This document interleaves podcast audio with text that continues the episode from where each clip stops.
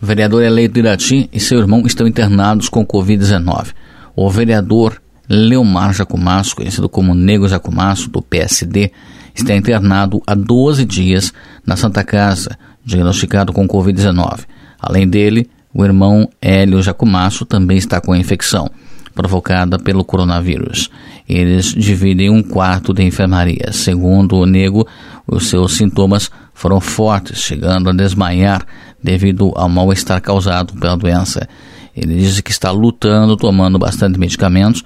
Desde que foi internado, o pulmão não apresentou melhora, mas está estável. A doença não progrediu, contou o vereador eleito. O irmão dele, Hélio, está internado há sete dias e também tem quadro estável.